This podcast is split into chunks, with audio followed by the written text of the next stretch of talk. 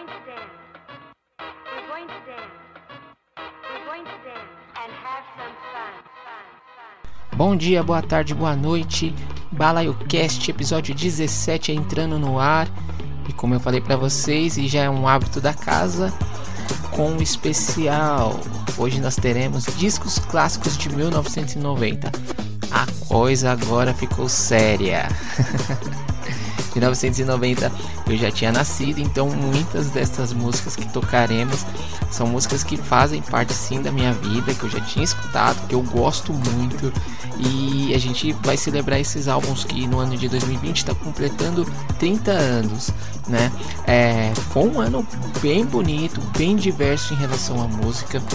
A gente pode dizer que teve muita importância no Brasil porque estreou um canal que mudou a nossa forma de ver e ouvir música, né? Em 1990, se não me engano, em outubro, iniciou a MTV Brasil. É, ela era o HF, uma coisa meio louca, assim, a gente tinha que mudar é, o receptor de imagem para conseguir assistir. Na minha casa, eu não conseguia, eu tinha que ir para casa da minha tia para conseguir assistir MTV e mesmo assim bem chuviscado. E como eu disse para vocês, foi um período de muita diversidade na música. A música eletrônica, ou dance music, como era chamada na época, estava vivendo uma grande fase, com artistas como esse que a gente está escutando ao fundo, Delight, né, com seu grande sucesso Grooves in the Heart, tocando horrores em rádios, na MTV. E eu até pensei, né? Falei, meu, acho que eu vou fazer um, um, episódio especial músicas clássicas de 1990, porque tem muita coisa boa, mas aí sai do, do que é o especial do programa, então são discos que realmente marcaram história, né? É, não são singles que marcaram história, são discos. Então a gente vai escutar nesse primeiro bloco três grupos da Inglaterra que estavam lançando discos que foram extremamente importantes para a música eletrônica mundial. Então a gente vai ouvir primeiramente The Patch Mode com Enjoy the Silence. Sejam bem-vindos.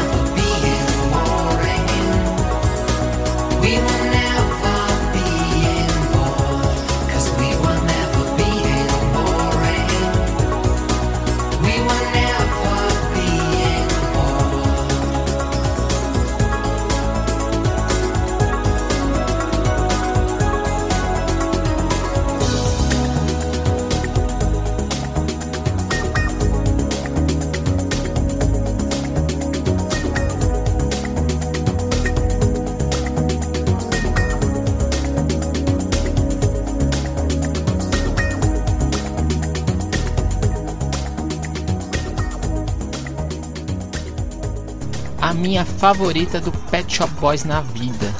Acabamos de ouvir Being Boring. Antes tivemos Rap Mondays com Step On. E iniciamos o bloco com Depeche Mode com Enjoy the Silence. Uh, esse disco já completou 30 anos, né? O Violator, uh, dia 19 de março. Foi o sétimo álbum da banda e a banda naquele período estava abandonando um pouco o synth pop que fez durante os anos 80 e aí se juntou com o produtor Flood. É, esse cara ele tinha produzido o Joshua Tree do, do YouTube. E aí eles fizeram um álbum que, que abraçava um pouco mais os sintetizadores e a, e a música eletrônica, né? A dance music, como eu falei para vocês. E aí esse álbum, o Violator, é considerado o melhor da banda, né? E além de Enjoy the Silence, que é um mega hit, né? É, tem também nesse disco Personal Jesus, que o, o Johnny Cash, no, no último disco dele, quando ele ainda estava vivo, ele colocou uma versão bem bonita feita com o Tom Petty né, nos violões. Depois nós tivemos Rap Mondays com Step On. Essa faixa é do disco Pills and Trills em Balayas.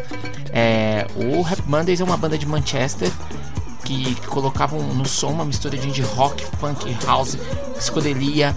É, nessa, nessa época, a cena house é, no Reino Unido estava muito em alta e a cidade de Manchester era conhecida como Manchester.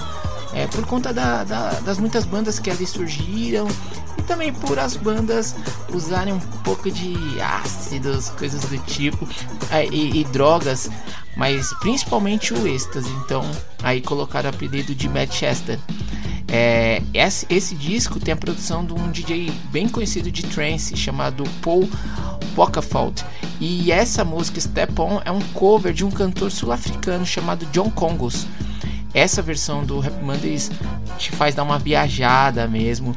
E se você quiser conhecer um pouco desse período da música eletrônica, tem um disco que foi um, um disco não, um filme que foi lançado no Brasil chamado A Festa Nunca Termina, que conta um pouco desse período é, da, da boate Yassand e Hacienda, né, que era o nome de uma, de uma discoteca bem famosa em, em, lá no, na Inglaterra, e, eu tô, e a Factory, a Factory que era a gravadora dos caras e lançou um monte de gente como Prime Scream também, né?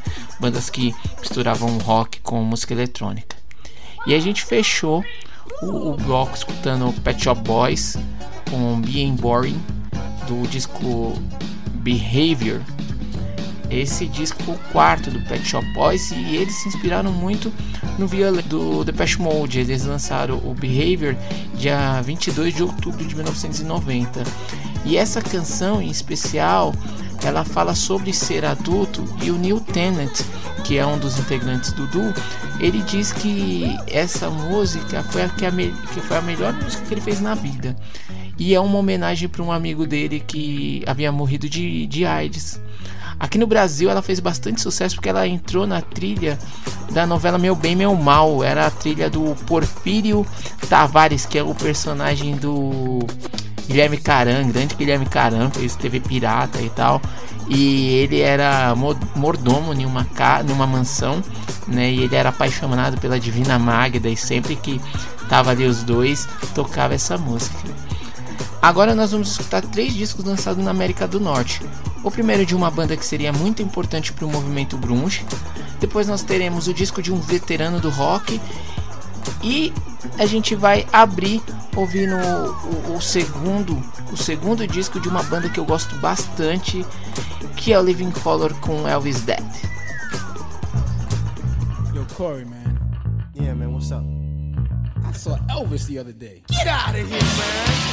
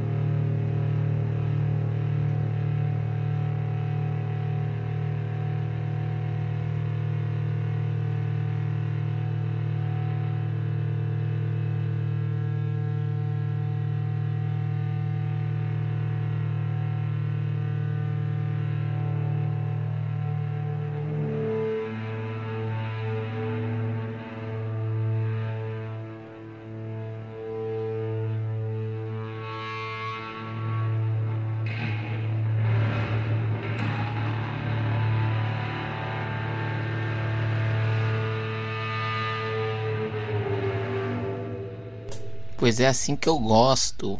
Bloco guitarreiro no BalaioCast 990. Ouvimos Neil Young com funk. Antes tivemos Alice in Chains com Man in the Box. E iniciamos o bloco com meus queridos Living Color, Elvis Dead. Faixa do disco Time's Up de 28 de agosto.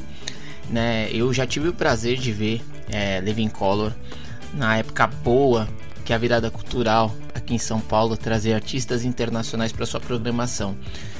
E no episódio do podcast Ouvidos Negros, primeiro episódio, é, a gente já falou deles, né? Mas aí eu coloquei um, um outro single que foi Solace of You. É, em Elvis Dead, que foi o terceiro single do disco, o Live Color contou com a participação do Little Richards ali, fazendo um, um rap no meio da música, e também do saxofonista Maceo Parker, que tocou com o James Brown. E, e na letra eles dão aquela cutucada né, no reinado, entre aspas, do Elvis Presley. Depois a gente escutou Alice in Chains, banda que, que é um dos marcos ali do movimento grunge de Seattle, né? Essa faixa faz parte do, do disco Facelift e, e a banda ela trazia mais uma, uma, uma, uma, característica um pouco mais metal no som, né? Um pouco mais soturno. Era mais próximo de um som que o Soundgarden fazia também. E entre os quatro sons que foram singles, Man Box foi a mais bem sucedida delas e, e chegou a ser aí entre 2010 e 2019 a música de rock mais ouvida nas rádios americanas, né? já mostrando que é um, um, grande clássico e mostrando também como o rock hoje em dia não é nada relevante. Né? E a gente fechou com um outro cara importantíssimo para a cena rock mundial. A gente escutou Neil Young tocando a faixa Fucking Up do disco Ragged Glory de 9 de setembro de 90. É, ele chamou ali a sua banda mais recorrente, né? Que é o Crazy Horse, para gravar esse, esse álbum, que foi o, set, o sexto ao lado da banda e era o 18 da carreira do Neil Young. E para isso eles foram para o sítio que o Neil Young tem em abril de 1990 e foram tocando as músicas duas vezes por dia, deixando rolar grandes jams entre eles e tanto que tem algumas faixas que passam de 10 minutos como uma a faixa que é a minha favorita no disco, que é Love and Lonely Love. É, que mais que posso falar? Pra quem é fã de Pearl Jam, os caras vivem tocando Funk It Up e eu sempre agradeço porque o Pearl Jam foi a banda que me apresentou o trabalho do Neil Young quando eles levaram lá no Video, Video Music Awards, eu acho que foi em 92 ou 93, eles levaram o Neil Young para fazer uma participação tocando Rockin' the Free World. E aí eu, eu conheci, lógico que eu não conheci em 92, eu fui conhecer, sei lá, em 96, 97. E aí em, em 2001, quando o, o Neil Young veio tocar pela única vez aqui no Brasil, no Rock in Rio, show lindo, aliás, né? É, eu, eu já conhecia muito do trabalho do cara, já tinha alguns discos em CD, tinha a coletânea Decade, que, que aí tem acho que dois discos, se eu não me engano, eram dois discos no, no, no CD. Mas enfim, ouvimos aí um bloco de guitarra. A gente agora vai seguir para um, um bloco falando de heavy metal, porque em 1990 vários discos importantes para o estilo foram lançados. É, teve uma, duas bandas de thrash metal que vão tocar hoje. Ó, quem diria eu vou tocar thrash metal. É, lançaram discos que, que foram divisores de água para eles. Mas a gente vai escutar é, nesse bloco começando esse DC que lançou um disco lotado de hits e a gente vai escutar um deles. Are You Ready?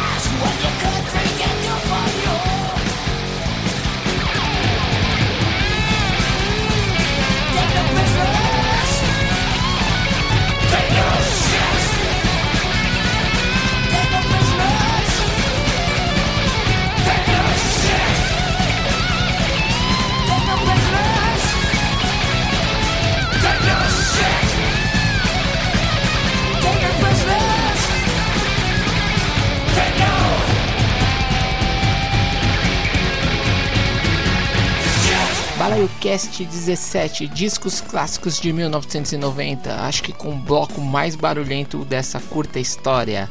Ouvimos Megadeth com Take No Prisoners, antes tivemos Slayer com Bloody Red. Iniciamos o bloco com ACDC, Are You Ready? Faixa do disco The Razor's Edge, uh, 11 disco do ACDC, vendeu 5 milhões de cópias e colocou a banda no topo do top 10 americano.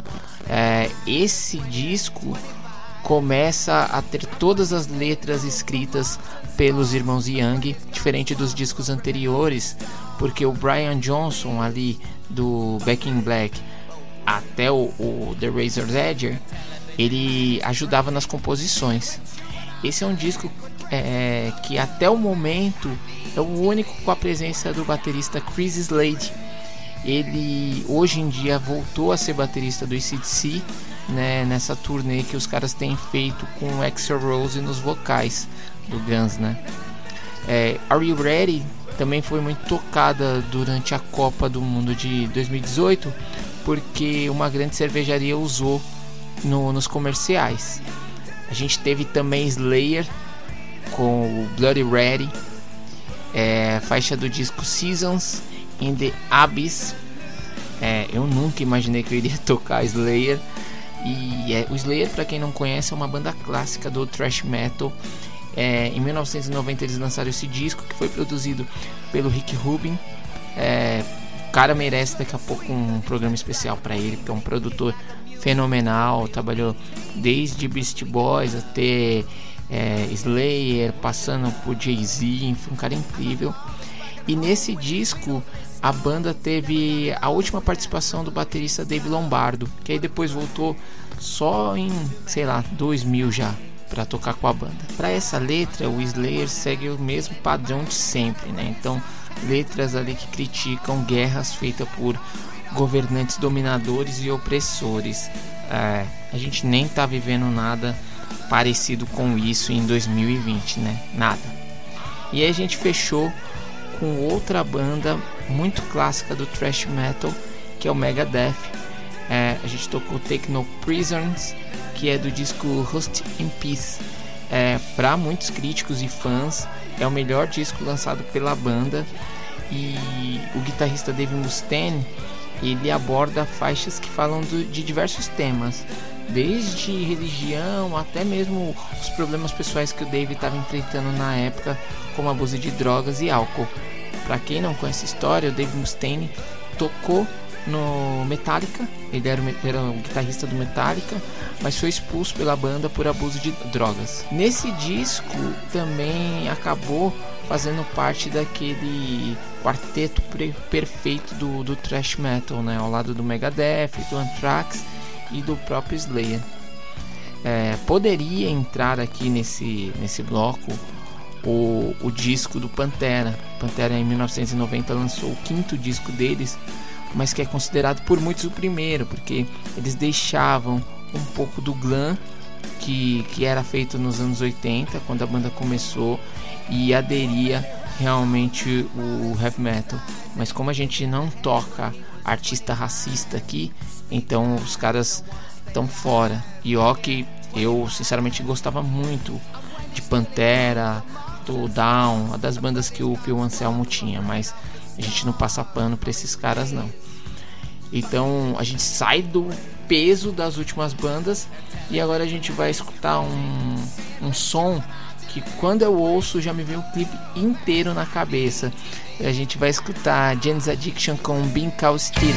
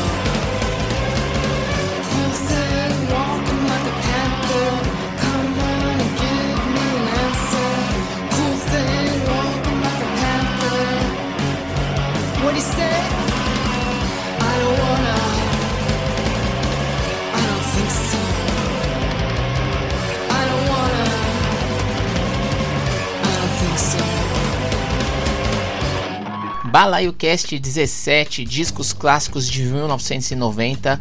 Ouvimos Sonic Youth com Coating. Antes, Pixies com Veloria. E iniciamos o bloco com Jane's Addiction, Been Call Stealing. Faixa do disco Ritual de lo Habitual de 1990, 21 de agosto de 1990. É, Been Call Stealing é o maior sucesso da banda e chegou a ficar quatro semanas no topo das paradas de música alternativa norte-americana.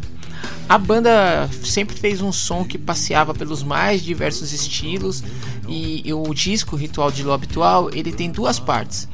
A primeira parte ela tem uma sonoridade bem próxima do hard rock, tem stop, tem a própria Been Call Stealing.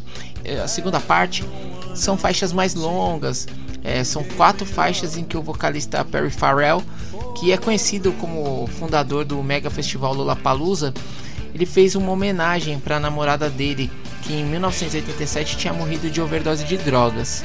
Aproveitando, hoje é aniversário do Dave Navarro, grande guitarrista da banda.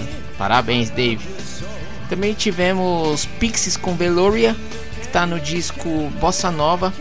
Foi o terceiro disco da banda, lançado em 13 de agosto.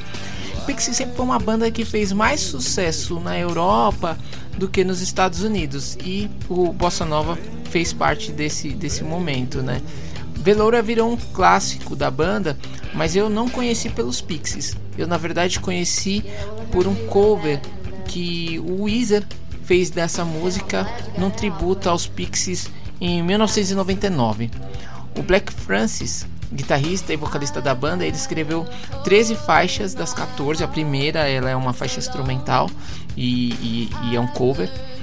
E nesse disco ele diminuiu bastante a participação da baixista e também vocalista Kim Jill, né? Ela, ela acabou sumindo um pouco, né? Só fez mais os backing vocals e ele acabou se tornando o dono da banda. Tinha um lance meio de ciúme dele com relação a ela, ainda mais ela que já tinha nessa época montado os Breeders e estava com sucesso. É, e aí a gente finalizou escutando o Sonic Youth com Cool Ting, faixa do disco Go de 26 de junho de 1990. O Taki nos vocais, né? Nesse caso, a grande ícone da, da música alternativa, Kim Gordon. Em 1990, o Sonic Youth tinha acabado de assinar o contrato com a gravadora Geffen Records, que foi a gravadora que também é, lançou o Nevermind do Nirvana. E esse foi o sexto álbum da banda do, do Sonic Youth. Nesse disco eles também trouxeram letras que falavam de cultura pop e empoderamento feminino, como é o caso dessa faixa. É, a letra foi inspirada em uma entrevista que a Kim Gordon leu do rap LL Cool J, que fazia bastante sucesso na época. Mas nessa entrevista ele falou mal do punk e tinha algumas ideias misóginas que fez com que ela, que era grande fã do cara, perdesse um pouco do encanto. E, e aí o que ela fez? Ela convidou para participar desse som um outro rapper que estava gravando no mesmo estúdio que o, que o Sonic Youth estava gravando o disco lá em Nova York. Então ela chamou Chuck D do Public Enemy para participar é, dessa faixa. Então ali no meio, né, ela faz algumas perguntas para ele, ele vai respondendo. É bem interessante essa jogadinha. Já que falamos de Public Enemy, de Chuck D, a gente vai falar do rap que era feito em 1990. Naquele ano, é, o mundo conhecia o rap por causa de dois grandes caras assim. É, o MC Hammer, né, fez muito sucesso com Quem Does This, Pray, Heaven You See Her, que era o cara que usava umas calças largas, né, espalhafatosas, dançante. E o outro cara que era muito conhecido no rap é, pro mundo, né, era o Vanilla Ice, que tinha estourado ali com Ice Ice Baby e o sampler não reconhecido de Under Pressure do Queen e do David Bowie. Mas a gente não vai tocar esses caras não, cara. A gente vai para uma parte mais pegada da, do rap. A gente vai escutar a Tribe Quality Quest com Banira Applebaum. Do I love you? Do I lust for you? Am I a sinner because I do the two? Can you let me know right now, please? Benita Applebaum. Bonita Applebaum, you gotta put me on. Bonita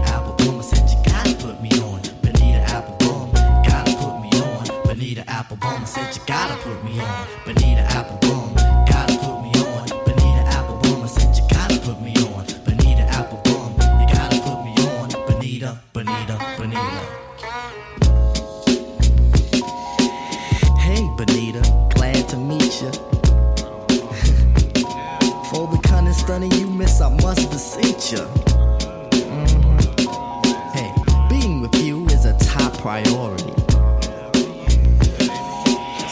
no need to question the authority. Mhm.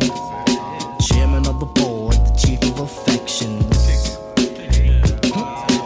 You got minds to sway in your direction.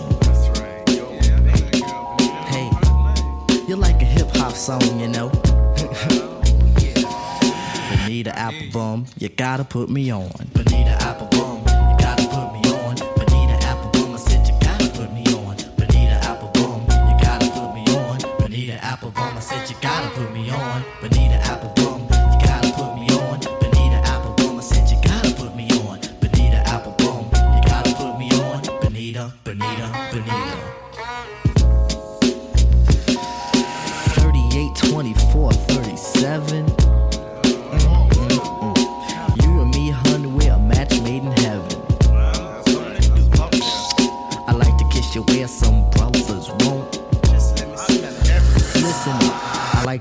things some brothers don't. Mhm. If only you could see through your elaborate eyes. Only you and me, hun, the love never dies. Satisfaction, I have the right tactics. And if you need them, I got crazy prophylactics. So far, I hope you like rap songs. apple bum, you gotta put me on. Bonita apple bum.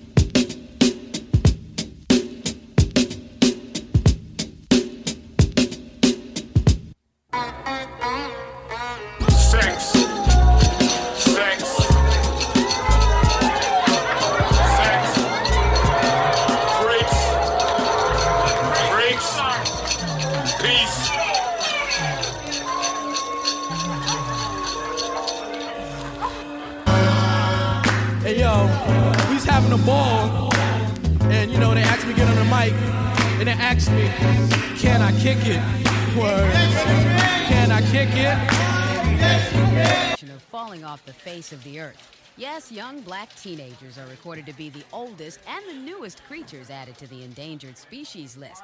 As of now, the government has not made steps to preserve the blacks. When asked why, a top law official adds, because they make good game.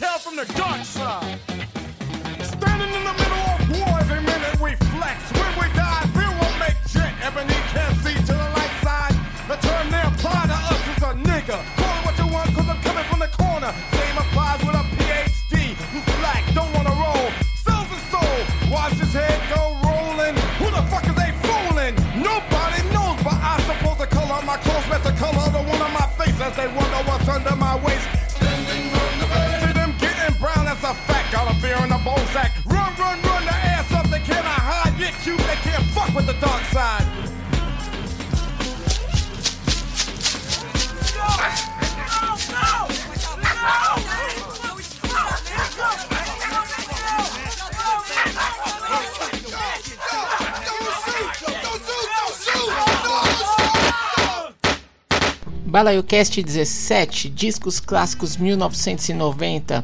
Acabamos de escutar Ice Cube com Chuck D cantando Endangered Species. E antes ouvimos a Tribe Quality Quest com Banira Upbomb, faixa do disco People's Instinctive Travels in the Paths of Rhythm. É, disco que tem já 30 anos, completou dia 10 de abril e, e, o disco, na verdade, é uma influência para uma gama gigantesca de artistas como Common, Erika Badu, Fugees, Kanye West, entre muitos outros. É, esse é o, o, primeiro disco do, da Tribe Called Quest, um grupo que se convencionou chamar de hip hop alternativo e muitos desses alicerces estão aí no disco. Então você vê a utilização de diversos tipos de samples de rock, de jazz, R&B, soul e Bonita Up Bom foi uma das primeiras músicas gravadas pelo grupo e o Pharrell Williams, ele já deu algumas entrevistas falando que quando ele era jovem, ele escutava essa música quase todos os dias. E eu te entendo bem, Pharrell, porque teve uma fase ali da minha vida quando eu realmente eu descobri a Tribe Called Quest que eu só escutava os caras, não tinha outro grupo de rap que eu escutava, só os caras. E logo depois nós tivemos Ice Cube com o Chuck D. O Ice Cube, que é, provavelmente você deve se lembrar dele de filmes, esses filmes mais família, assim, né? É, já foi um cara bem durão e até mesmo perigoso, né? Na época ali que ele estava no NWA e nos seus primeiros discos solos. Esse que é do disco, essa faixa que é do disco America's Most Wanted, é, é o primeiro da carreira solo dele e já é considerado um clássico do gangsta rap. Para esse disco, ele que tinha acabado de sair da, do NWA, ele contou com a presença do Bomb Squad, que é a galera que ajudava o Public Enemy na produção dos discos deles. E aí por isso tem a participação tanto de Chuck D como do Flavor Flav em duas faixas. A gente nessa faixa, é, com presença do Chuck D, eles falam da alta taxa de morte de negros nos Estados Unidos. E ali o Ice Cube já estava apontando que os negros iriam se manifestar de forma violenta a partir do que acabou acontecendo depois, alguns anos depois, no caso do, do Rodney King. E a gente tá aí, 30 anos depois, e as mesmas merdas estão acontecendo, né? Então a gente tá no meio de além da pandemia, né, do coronavírus, a gente tá é, há 12 dias já com diversas manifestações após o assassinato do George Floyd é, por um policial branco em Minneapolis. Então a gente não tinha como passar dois programas sem falar disso, né?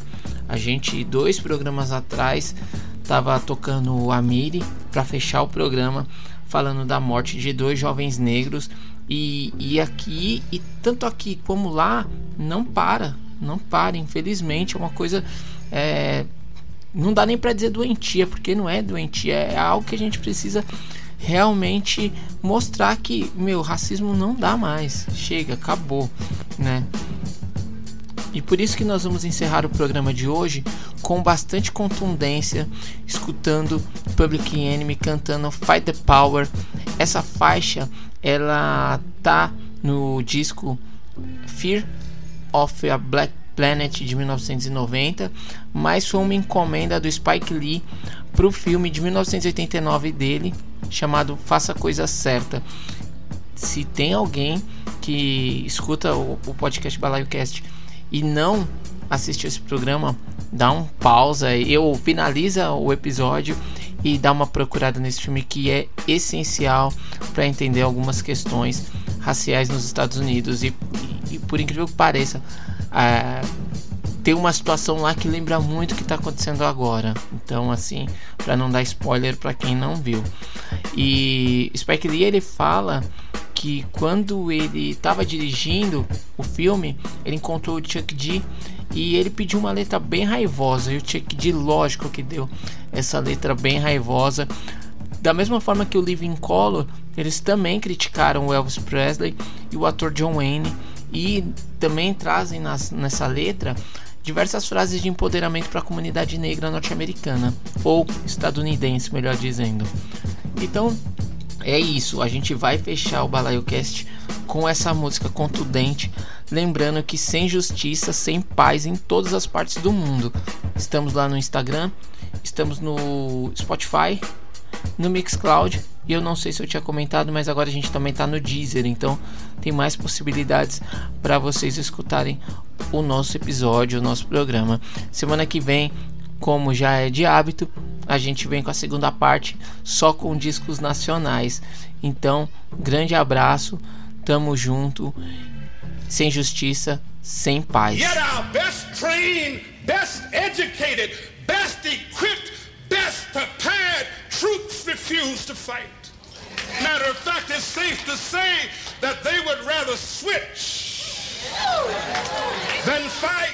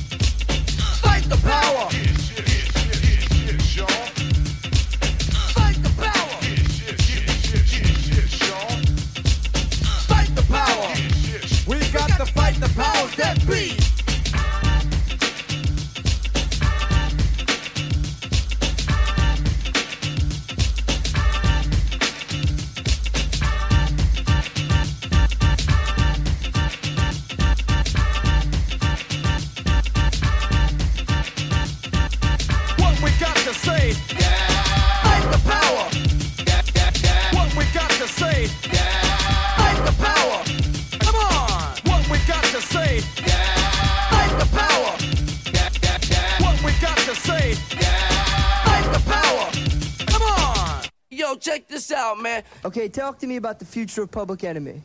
Future of Public Enemy got a